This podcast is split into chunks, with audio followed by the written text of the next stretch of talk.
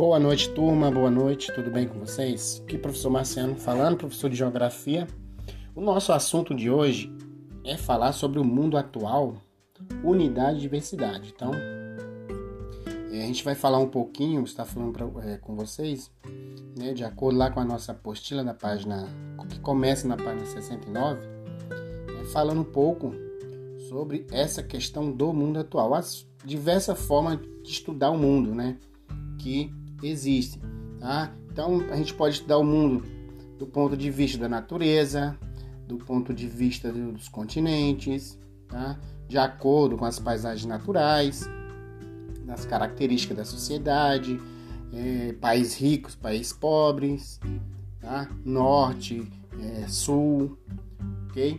Então a gente faz aí essa análise de entender, né, principalmente os aspectos gerais da, da forma que podemos estudar aí uma nação.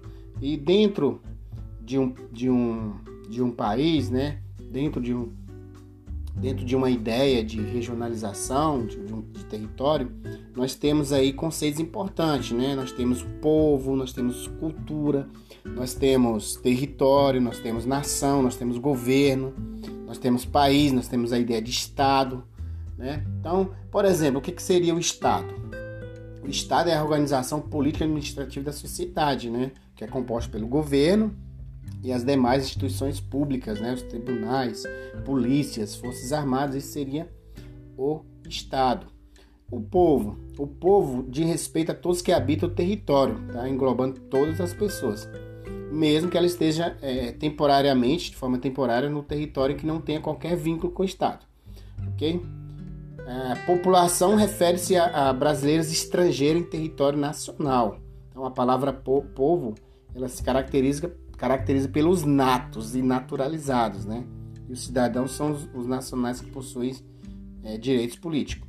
O território nós podemos entender que é aquele lugar onde tem um ordenamento jurídico, né? Aplicação, né?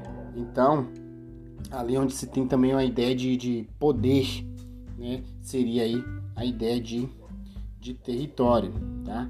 A soberania.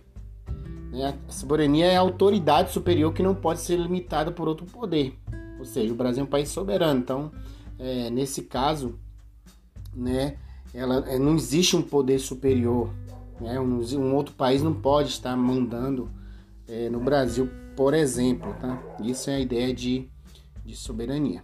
Tá? Então, diante dessa explicação, Lá nas, nas páginas 72 e 73 da apostila, temos lá algumas questõezinhas bem tranquilas, bem fáceis, né, que é exatamente baseado nisso aí que eu falei. Então, a missão de hoje é respondê-las, ok? Valeu!